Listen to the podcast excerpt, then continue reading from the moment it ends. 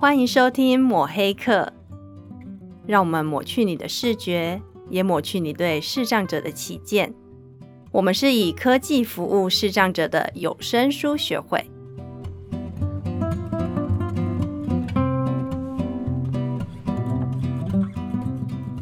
大家好，我是治疗师的便利贴物理治疗师 Demi。大家好，我是抹黑客的木炭。大家好，我是治疗师，职能治疗师佩莹。好，大家好，我是那个压轴的，我是抹黑客的 Vincent。哎、欸，今天大家一定会觉得莫名其妙，为什么有四个人开场？两边的听众应该都有点错愕。嗯、对我们两边的听众应该没有重叠，应该分分蛮开的吧？对。所以，我们现在是要来互相拉听众。呃，对，我要抢钱抢粮。抢听众，好，那我们来讲一下为什么会有这么嗨的一个组合。我们现在大家都劳模哎、欸欸，真的，现在已经是外面都已经看不到星光了，对啊，都只剩蝙蝠在飞，没有错，小心武汉。好啦，我们今天为什么会有这集主题呢？其实，呃，如果是我们的听众的话，应该都知道我们最近。呃，跑了蛮多地方的嘛，对，我们还特地开了一集，对对对，全身跑透透。对，因为我们有声书学会呢，今年接了一个补助案，然后这个案子呢，其实是呃，因为有很多的接触到很多视障生，那我们在接到很多视障生的时候呢，就是发现哎，很多都不在台北，对，所以我们就决定离开台北，前往偏乡啊。对，因为以前我们也发觉，呃，过往来申请的案子的孩子啊，其实。双北市的孩子真的呃得天独厚，哎，资源很丰富。可是我们慢慢了解到，其实双北以外的孩子，他们在这方面的资源是缺乏的，嗯、所以我们就尝试着想说走出去试试看。对，那。嗯诶，这边其实我也想要简单介绍一下，我们碰到的孩子基本上有两种状况啦。嗯，我们大部分所看到的个案都是低视能的视障生。那很多人会不清楚低视能到底跟弱视有什么不一样。嗯，其实弱视跟低视能最简单的就是弱视的，它是没有办法透过光学镜片等等方式来去矫正。啊，那呃低视能它是可以的，所以我们有时候可以看到很多。呃，视障生他们都会戴眼镜哦，对对对，有些辅具嘛，对他们也都会有一些辅具，嗯、对，是这样子。那我们也正是因为这样子去看了很多孩子之后呢，因为我们慢慢有感觉到，嗯、呃，不管是我们现在目前的教学的模式也好，或者是大家提供给他的资源，呃。这些东西也许都是我们后面可以慢慢的去聊的部分。是，可是我们在里面也发觉到，其实很多视障的孩子哈，他们在求学的过程，当我们接触的时候，因为我们都会带社工啊，我们都会带着我们的电脑老师一起去。那我们在跟我们这些视障的孩子在沟通的过程呢，在跟他们讨论的过程呢，或者是跟家长在讨论的过程呢，那我们就发觉我们这些孩子都明显的比较。呃，在人际关系的互动上面，在表达的上面都是比较弱的。对，而且我们有发现一些状况是，呃，家长其实不太清楚，家长跟老师都不太清楚孩子到底发生了什么事情。对，其实简单来说，为什么为什么我们会印象很深刻，就是我们到了一个地方的家长真就是突然跟我们讲说，哦，原来我的孩子。他看到的世界是这样啊，但是我从来都不知道，我一直以为是那个样子，难怪他字都写不好，难怪他书都读不完，原来跟我想的都不一样。对，那我们发现，哎，不对哦，就是是不是呃很多的资源都没有安排在对的地方，所以我们就进一步的询问了。嗯，结果那个家长就跟我们讲说，诶，这个孩子啊，他小时候。在行动的时候其实是跌跌撞撞的，可是他们都没有发现这个孩子有视力上的问题，直到进了国小，怎么他学都学得很慢，所以才发现带去医院检查，才发现啊，原来他视力有状况，但是却小时候因为小朋友其实他是不会比较的，他没有办法知道什么叫正常，他更更不可能知道什么是不正常，对，所以就会变成孩子可能在很晚的时候才会被发现，原来他视力是需要。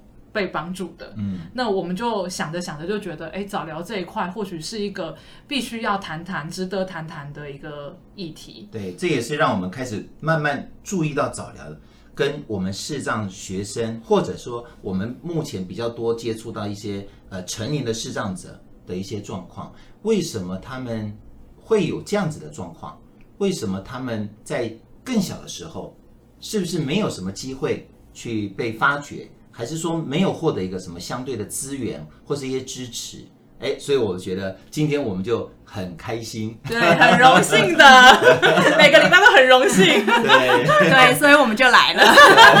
哦，真的很热血，Demi 跟佩影就这样杀过来，真的非常谢谢你，真的谢谢你们，欢迎来到万华，谢谢阿北请我们吃好吃的晚餐，哎，希望你们喜欢，那是万华的名产。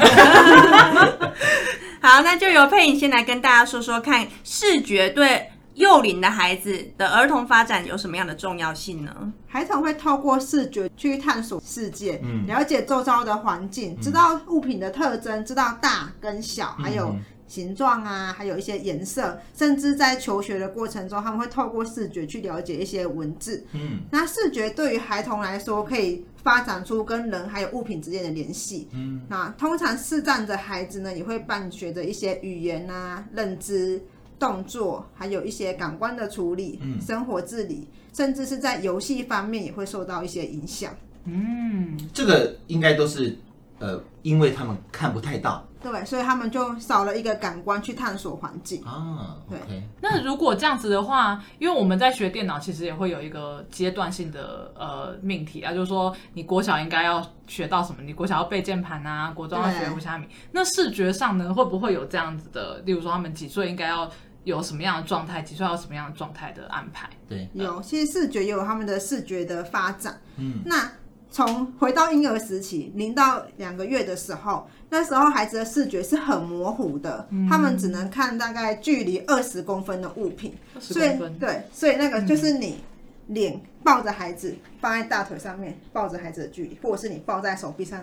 孩子看到你的距离，我们都会说新生儿是大近视，嗯，所以我们要跟新生儿互动。他喜欢人的脸，但是我们要靠他比较近，他才能看到。嗯，对，那个距离就是你不用去，真的是拿纸，就是我们自然而然去抱着婴儿的时候，我跟他的距离就是二十公分的距离。嗯，佩颖讲的好清楚，我刚刚其实差点要拿去拿纸。这是很很奇妙的设计，就是你抱着婴儿的距离，就是他刚好可以看清楚你的距离。嗯，好有趣啊。对啊，对，所以那个时候跟孩子互动的时候，你不要把东西拿得太近，或者是拿得太远，就是保持二十公分的距离，然后去跟他孩子看你的脸。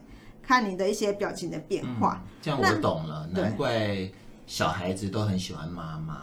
嗯，哦，因为他只认得出妈妈，因为他看到最多的最常看到的是妈妈，甚至最早看到的是妈妈。对，而且而且妈妈会移动，妈妈的表情会变化。其实因为他们大近视，所以他们其实对于一些光线啊，或者是一些移动的物品，嗯、他们会更感兴趣。嗯、对，所以你要如何跟新生儿互动，其实就是多抱着他，跟他。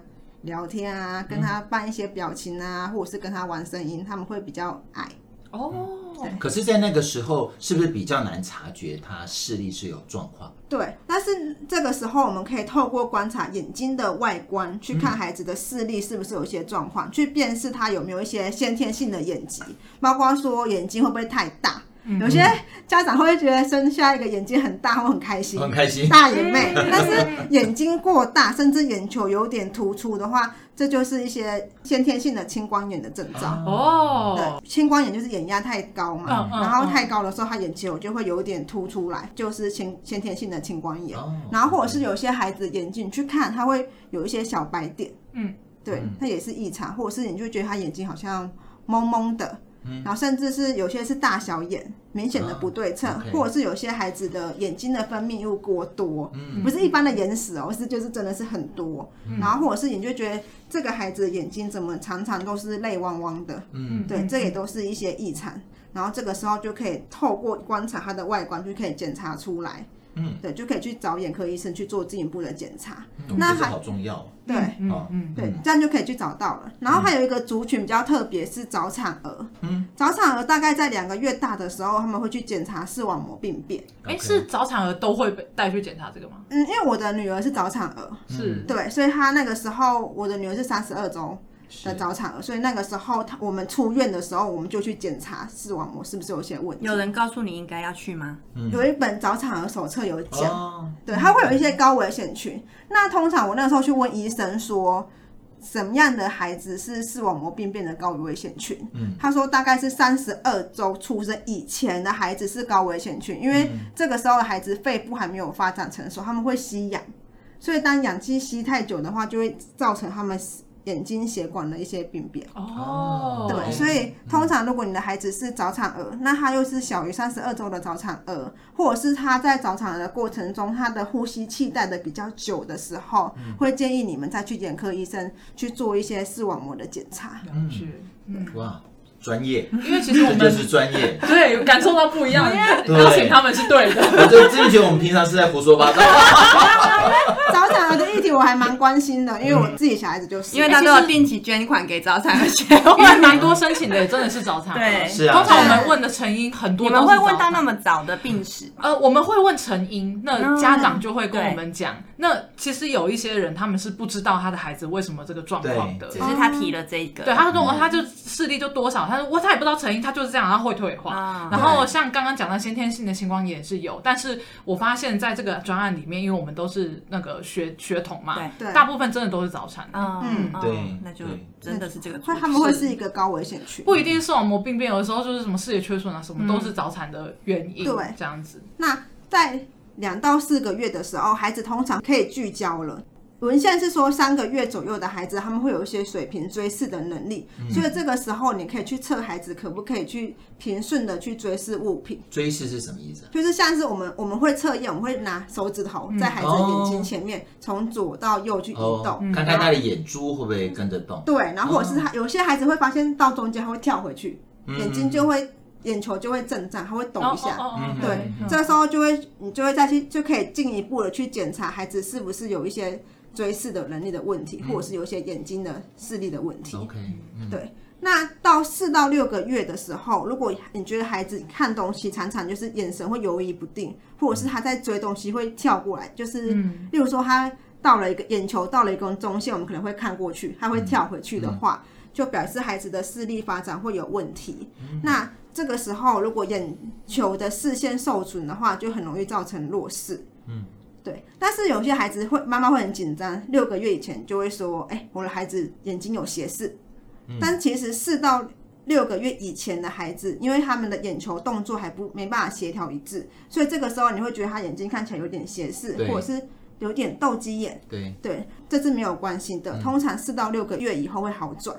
嗯、如果孩子到六个月以后，他的眼睛还是有一些斜视的问题，他看东西还是斜斜的看的时候，嗯、就应该要去注意，并且去矫治了。哦，对，这些是不是都在那个类似像那种新生儿手册啊？没有写，妈妈手册？我不太确定，我翻过了，没有写的那么清楚。哦，对，所以其实我觉得，对于视力的发展的状况。在手册里面的确是真的蛮少的。嗯，那我会知道一些新生儿的疾病，是因为我有早产儿手册。是，是，所以反而是早产儿手册里面写的比较清楚。他会写说早产儿会有哪些并发症，里面就有提到视力的并发症。哦，OK OK。那再大一点，三到四岁以后呢，就会可以开始去检查一些视力，嗯，包括孩子是不是有近视、远视、散光、斜视或者是弱视。嗯，这个也是，呃，因为有一些有听到有一些状况，他们是孩子他有视力状况，但是他们就会说，我现在也不能检查，因为他也不能讲，然后对。年龄还不到，他也不会比那个方向，对对对对。对，所以就变成是他也进不去，我也不知道该怎么讲他，呃，视力到底怎么样，就因为呃，曾经有认识的朋友，就是算是爸爸，他的孩子也是这样子，嗯、可是他就说，我说那视力状况怎么样，他们就说我没有办法讲，那。在这一段没有成立之前，其实很多的服务是进不来的。对对，因为我们也没有办法认知给予他适当的东西，所以就是大家就是，如果说家长他们你们觉得哎，到视力检查就赶快去检查。对对啊，嗯，他这个也是会有。人会通知你吗？没有，你要自主的。不过这个如果三岁以后入幼儿园的时候，他会有一个团体的检查啊。对，OK。然后老师会大家一起教，说要怎么比呀，或者等一下你要怎么遮眼啊，就会去做检查。哦，这样不错哎。对，这样不错，这样子就可以在那个时机点就可以筛检出有一些有状况的孩子。是第一步的筛检。不过三岁以前或四岁以前的话，可以透过一些行为观察。然后这个后半部我们会讨论。对，等一下可以说。那什么时候的孩子才会有正常的跟成人一样的视力呢？其实是要等到四到六岁以后。啊，对。那其实弱视是很多孩子普遍会有的一些视觉的一些问题啦。是视障儿童的问题中，弱视占了蛮大的比例的。嗯，对。所以如果爸爸妈妈要矫正孩子的弱视的话，我们现在是说八岁以前。是一个关键的时期哦，八岁以前，对，嗯，哎，这次其实我们在呃这一趟出去有去了花莲，对，那也借机就访问了那个儿童发展早早期疗愈协会的社工督导。哇，你不错，你把人家的名字有记住。我我那个大纲滚到最后面，然后直接看文字。我要给你掌声鼓励鼓励。好好好，对，剪掉。因为通常他对名字都记得不是很清楚。OK，就是呃，我们就访问那个社工督导。那其实早疗他是走零到六岁，对，就是说他们其实是有一个通报机制的，就是如果在医院或哪一端检查有问题的时候，他们会直接政府这边会规定要直接通报给早疗协会，那早疗协会他们就会去联系，然后介入观察这样子。嗯、那他们其实有讲到说，因为很多孩子他们有一些状况检查出来，可是其实不太确定。嗯、然后呃，通常他们会发现视障孩子的第一步就是一定是头一直在偏呐、啊，靠什么东西靠很近啊，他们就会注意到。那呃。有些家长他们是自己可以观察得出来的，但是因为呃，其实这个地方很特别，它是花莲嘛，其实它真的算是一个大家都认知到的偏乡，那相对弱势家庭也比较多，所以他们呃社工其实就是很很多时候是社工去家访，然后他们会直接去观察孩子，就跟孩子互动，那社工就会有那个敏锐度，就会观察出来说孩子可能是什么状况这样子。那我们就会觉得说，哎，这在这次访问的过程，其实会发现，因为很多家长他们可能对于孩子的认知不太清楚，他们不太知道说到底怎么样是正常，怎么样是不正常。所以，呃，如果针对于给家长做一些建议的话，会建议家长用什么样的角度、什么样的方式去评估啊，孩子可能是有一些状况的。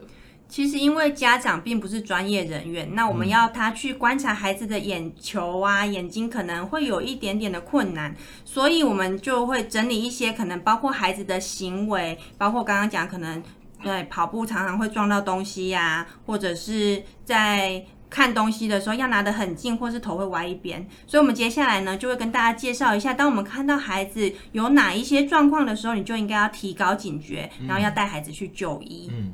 嗯，那眼睛的部分，就是第一个就是眼球会震颤。我们刚刚有稍微聊一下，就是你会发现孩子在看东西的时候，我们会平顺的去看，那孩子会眼睛，你会觉得好像好像会抖一下，会抖一下，啊、或者是你会觉得他眼球明明就是东西往往左边过去，一般我们就是眼球会跟着往左边过去，是。可是你会发现孩子眼睛在飘，嗯，然后甚至是。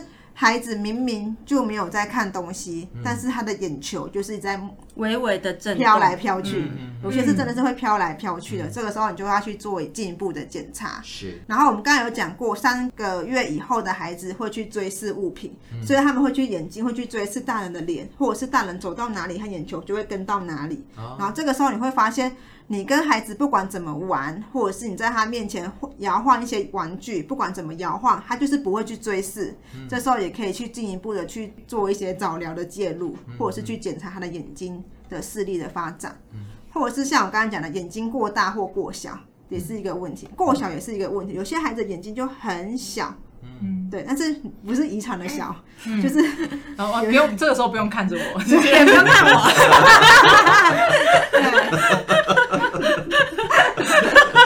好，继续。这个时候也可以去检查，对，因为眼睛眼睛的眼球的大小也会是一个发现孩子状况的指标。嗯、那像我们东方人眼球就是黑色的，嗯、那如果你觉得孩子的眼睛，会有点浑浊，或者是看起来有点白白的、蒙蒙的，嗯、那这个可能就是孩子有一些先天性白内障的状况，也可以去检查。哦、那我像我刚才讲过，六个月以后嘛，你们的眼眼睛是对称的，嗯，那有些孩子就是会变成斗鸡眼，或者是有一些孩子会往外扩，嗯，对，就是眼球会往外扩，或者是你会觉得他眼距特别开，嗯、这个时候也可以去做一些检查，是。嗯，如果孩子会表达之后，他会说可能看的比较模糊，或是看到两个影像，或者是你觉得孩子特别畏光，这个也是一个需要去检查的一个表现。嗯，对。那我们现在来看，就是如果孩子有哪些行为，你也必须要提高警警觉。例如说，他对有兴趣的物品呢、啊，他很想要去看，然后他就会拿得很近的看，或者是他看电视的时候要靠的电视很近。嗯，对，是近到你觉得。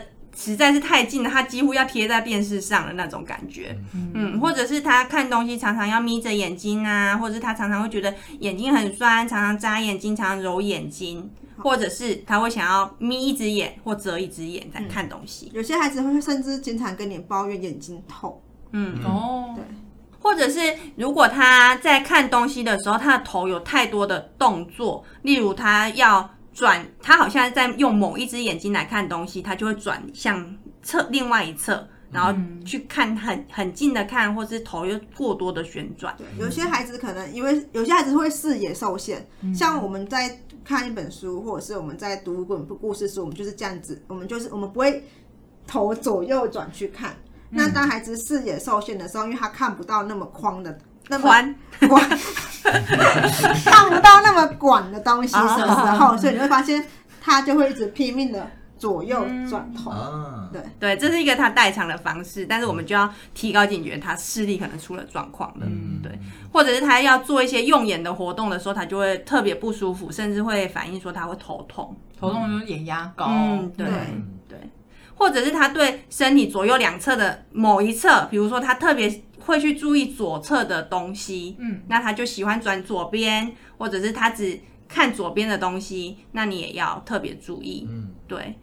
那有的时候孩子的注意力比较短，也可能是视力的问题，对，因为他没办法维持那么长的时间去注视一个物品或者是阅读，嗯。对，不过这个还要再去真的找出问题来，不一定说他、嗯、这个感觉他的因素比较多。多一点，对，但是也是一个一个 point，嗯、对，对，也是需要可以考虑到这一点的。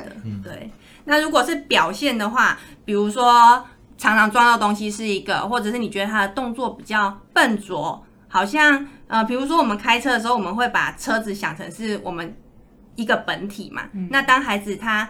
他的本体觉或者是他的视觉有异异状的时候，他可能走路或跑步就会常常去撞到旁边的东西，对，对，或者是常常找不到东西呀、啊，找不到东西跟区辨是有？对，跟视视知觉就是视觉以上的一些更上层的一些能力也有关系。嗯嗯嗯，对，或者是左右学习左右有困难。对，嗯，不过这个其实后面有些东西。有些东西是视力的问题、视觉的问题；有些东西是视知觉的问题。例如说，他可能看得到，可是他没有办法把他看到的一些视觉兴趣去做出整合。例如说，他看得到字，但是还没办法解读那个字的意思，嗯、那就会跟比较高阶的视知觉的能力有关系。嗯对，那视知觉能力其实还蛮广的，包括阅读啊，或者是。模仿画画、写字的时候的一些能力都有关系。嗯、那我们可能这个之后还会再另外再要再开一集来讲。对，不过在探讨视知觉的问题的时候，也是要先排除孩子视力的困难。嗯嗯，对，因为有些孩子可能真的就是看不见，或者是他看的影像是缺失的。嗯，对，像是之前木炭有说，有些孩子看的东西是一个洞一个洞一个洞的。对对，我们之前服务过一个个案，也是很特别，他是皮质盲。所以他呃，他是来，因为大家都觉得他是视障，结果他来，我们社工发现他的手机里面有在玩手游，嗯、结果他发现，哎、欸，奇怪，你玩手游，你眼睛应该没有问题，可他就是读不了书。他蛮年轻的，就国高中就就生病了，然后突然就视力就。退化，他就没办法学习了。就他看某些东西看不到的，可是因为皮质盲，他是只是某一部分盲，就是看不到。但是他的行为，就你看他走路都不会撞到东西，嗯、然后他就变成说他有一点被护踢皮球，因为他也不不知道算不算学障还是算视障，嗯、然后他就找不到相对应的资源，最后就是到我们这边来，我们就想办法安排让他有一点变成在学障的方式处理这样子。嗯、对啊，可是这这也是一种视障。就是大家都没有想过是这样子，因为很多人会觉得视障就是全有全无，对，看得见跟看不见。但是他可能看得见，但是他看得见的影像会不一样。例如说，有些孩子是偏盲，就是有一侧看不到，他看的东西只有一半，是对，或者是像是刚才木炭讲的是皮质盲嘛，嗯，对，是是一个洞一个洞的，对，或者是有一些孩子因为有白内障。所以他看的东西是中间看不到，但是旁边看得到。嗯，对。也因为这样子哦，我我们学会开始在接一些案子、接一些个案的时候，我们不会完全呃强调要求说你一定要有那个声音障碍证明。嗯，因为我们觉得有一些潜在的个案，其实也是应该要接受服务。是是。还有再来就是在关于社交能力方面，例如说孩子对于环境比较不感兴趣，因为其实对幼龄的孩子来说，他们应该是对周遭的事物都很感兴趣的，或者是对于在动的啊、速度快的东西是很感兴趣的。但是当你觉得孩子怎么对一些环境的变化没有那么敏锐的时候，可能也可以注意一下，是不是有视力的状况。嗯，然后在社交上，是不是会有一些孤立的情况啊，或者是对自己比较没有自信？其实也都可以想一想，跟视觉有没有关系？嗯，那我补充一下行为的表现，像刚才 Dami 有讲说，视觉障碍的孩子走路可能会常常撞到东西，那视觉障碍的孩子，你会觉得他动作也会比较僵硬。因为他对，因为他看不到，所以他就会变成说就会很小心，所以你就会觉得他动作都会变得很小，没有那么流畅。对，或者是很像机器人一样，没有那么的流畅。哦，对，那那听起来哈，听听刚刚两位这样讲，我真的发觉，你如果不管是父母亲也好，或者是他周边的人，如果他没有很细致，或者是经过别人这样子来去提醒，或者像你这样这么专业的来讲的话，他们有时候还会很容易。就会讲说，哎，你这个小孩怎么怎么这个样子？可能会被责备。对你，他只觉得你你很调皮，不乖，嗯、叫你去做什么你不做，对，不喜欢学习。对，尤其是呃，其实我们现在呃不一定是偏乡啦，其实现在很多都是双薪家庭，他爸爸妈妈平常对我们这我们常常现在都是爷爷奶奶在带的，那爷爷奶奶可能对这方面他的观察的程度未必会那么强，所以还确实。都会有很多这种状况发生，然后是没有人知道的哈。对，嗯，刚刚讲就是 d a m i 跟佩玲分享这段我很有感，就是我们这次呃接专案碰到的大部分的老师跟家长都会跟我讲一句话，他比较懒惰。嗯，对，对，他啊没有啦，他耍耍啦，他就是学的比较不主动。可是我都会跟他们讲说，这是难免的啊，因为他学的很吃力。嗯、就是其实呃。呃，刚刚讲到说他他学习有问题，可能我有很多很多的像是知觉或者是视觉，还有很多很多的成因存在。但是其实有的时候孩子他不学，是过去是有很多很多很多的挫折的。那我们有碰过，就是有一个孩子，他的状况是他学习有有状况，他在社交上有很大的问题。然后那个时候他他社交上的问题就是学校的安排课程给他上，可是我们会觉得说这个课程其实是一个。呃，你并没有真的了解他的状态。那其实他真正的状态，可能他的问题是没有人能够理解他看出去的世界长什么样子。嗯、所以应该要从根本性去处理他这个问题。那也就是提到刚刚我们在讲说，我们去访问那个早疗协会的社工督导的时候，他有说，其实，在早疗这一块啊，就是近几年因为长期的倡导，很多家长他们都比较能够接受说自己的孩子可能有一些发展迟缓的问题，但是。也相对的极端的，就是很多家长他就认为他的孩子就是没有问题，所以那个社工他就跟我讲说，那社工督导就说他碰到的是，呃，社工打电话，喂，不好意思，某某某吗？嗯，我们是早疗协会，我们要来呃，想要了解一下孩子最近的，我的孩子没有问题，就挂掉电话，嗯、就是他非常的果断，或者说哦，不好意思，我现在在忙，就再也不接电话了。嗯、就他们的拒绝是非常的果断的，因为嗯、呃，不管是不想承认也好，还是大众的观念也好，虽然。近几年是有在进步的，但是，呃，有些父母他们可能讲到双薪家庭，或者是他们也有一些担心害怕的事情，所以他们会有很直觉的去否定掉说自己的孩子其实是有一些状况的。那当然，这些孩子他呃，社工督导也有提到说，他们可能问题没有那么大，例如说他们只是弱势，他们并不是全盲，他们并不是非得要求寻求协助这样，但是。呃，早疗的阶段其实就是他们会看同年纪大概要发展到怎样，而你的孩子可能比较慢一点，那我就应该要介入去有一些帮助这样子。所以，呃，如果一般父母亲面对到自己的孩子是视障者的时候，那要应该要有怎么样的心态，或者是父母亲应该要有怎么样的观念去帮助这个孩子呢？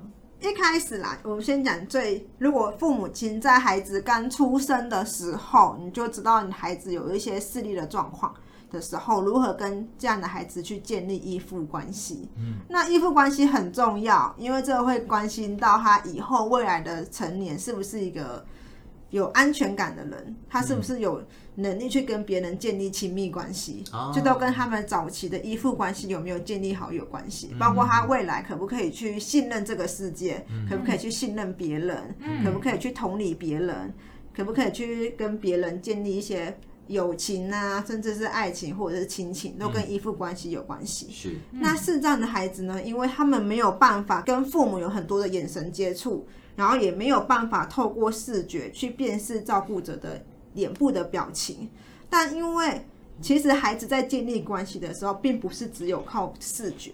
他们也会靠一些声音啊，或者是气味，或者是包括妈妈的拥抱，或者是补喂，来跟孩子建立关系。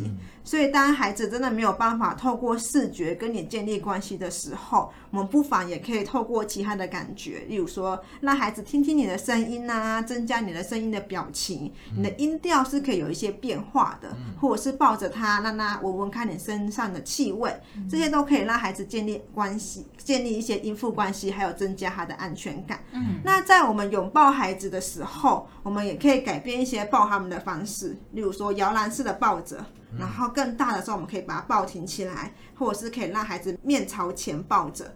那或者是抱着孩子去从事不同的活动，例如说抱着他去求慈啊，抱着他去玩秋千啊，给孩子一些不同的前提跟本体觉得输入。前提就是速度。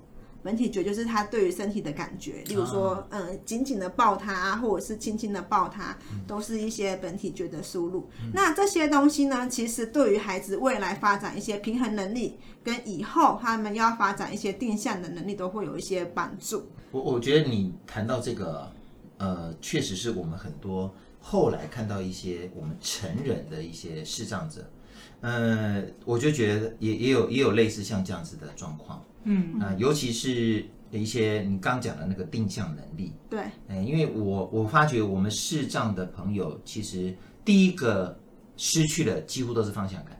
哦，是是是，对不对？那失去方向感，其实他就会没有安全感。嗯，没有安全感，其实对于他的整个生活的影响，其实非常非常大。他可能也跟人际关系有关系。对，所以我觉得，哎，你刚刚讲这个依附关系啊，其实在小的时候的建立是很重要的一课。啊嗯嗯。因为这个也，我觉得这个也很常，是很多一些身心障碍孩子的父母会以会忽略的，因为他们就是当他们知道孩子有一些发展的状况的时候，他们会把过多的焦点放在孩子的一些障碍，包括如何去连接外部资源，如何带他去看医生，但是他们反而没有好好的去跟孩子去建立关系。嗯，是。都跑医院了，对，跑医院，刚跑医院，真的，嗯。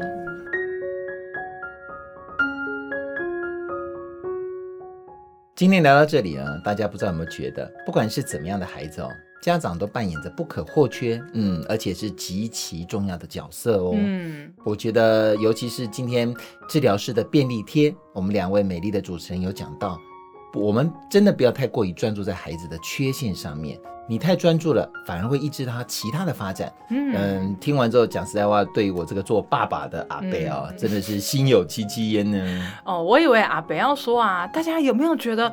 我们破口声音变得很甜美，有有有有有，我觉得你们两个这样子的角色扮演哦，超级有趣的呢。对，我还记得 Demi 那个时候说，我以为我可以录那一段，我说录 就录啊，马上那个录音室就打开。对，那至于治疗师的便利贴那边有没有什么特别的安排，就请大家到隔壁棚帮我们搜寻一下治疗师的便利贴来听看看喽。对，好了好了，言归正传啦。其实我们录音的时候啊，看到 Demi 跟佩颖准备的资料，真的会觉得哇，父母亲要花很多的时间陪伴孩子，不是是陪伴孩子学习什么才艺哦，学习什么东西，是要陪伴孩子怎么好好的过生活。哎，对，然后讲实在，我还是要讲一下，看到他们的资料，吓死人了，哇，好专业哦，他手上真是厚厚的一叠资料呢，我觉得实在是太用心了。好，好，停停停停停停停停，我要我要截断你说话，因为你这样子呢，我们会平常打混摸鱼的太明显，我们的听众从刚刚听到可以去隔壁棚之后，他们可能就不会再跑回来了。不行不行，我们要拉回来，拉回来，赶快回来。说好了抢听众呢，赶快回来。